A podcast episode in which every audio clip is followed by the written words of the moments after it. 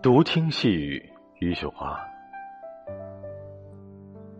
独听细雨，独自把生命的情绪和世俗的生活联系在一起。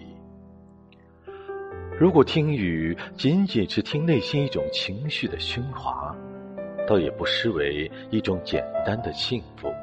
其实，细雨能够被人来听，至少在听雨的这个时间里。人是轻松的，是简单的。一些感情很重，我偏偏窃取了它轻的那一部分，如同废墟上开出的花朵。如果允许忧伤，那忧伤也是细雨一样的。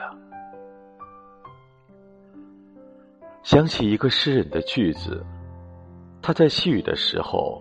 会点燃一支烟，烟圈里有着更多的故事和情绪，内心的喧哗就一丝一缕的吐了出来，这样多美。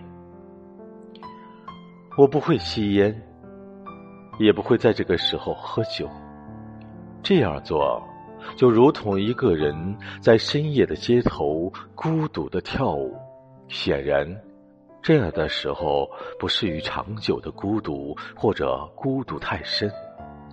听雨听久了，我害怕把自己听得空无一物，所以，我隔着一帘雨入睡。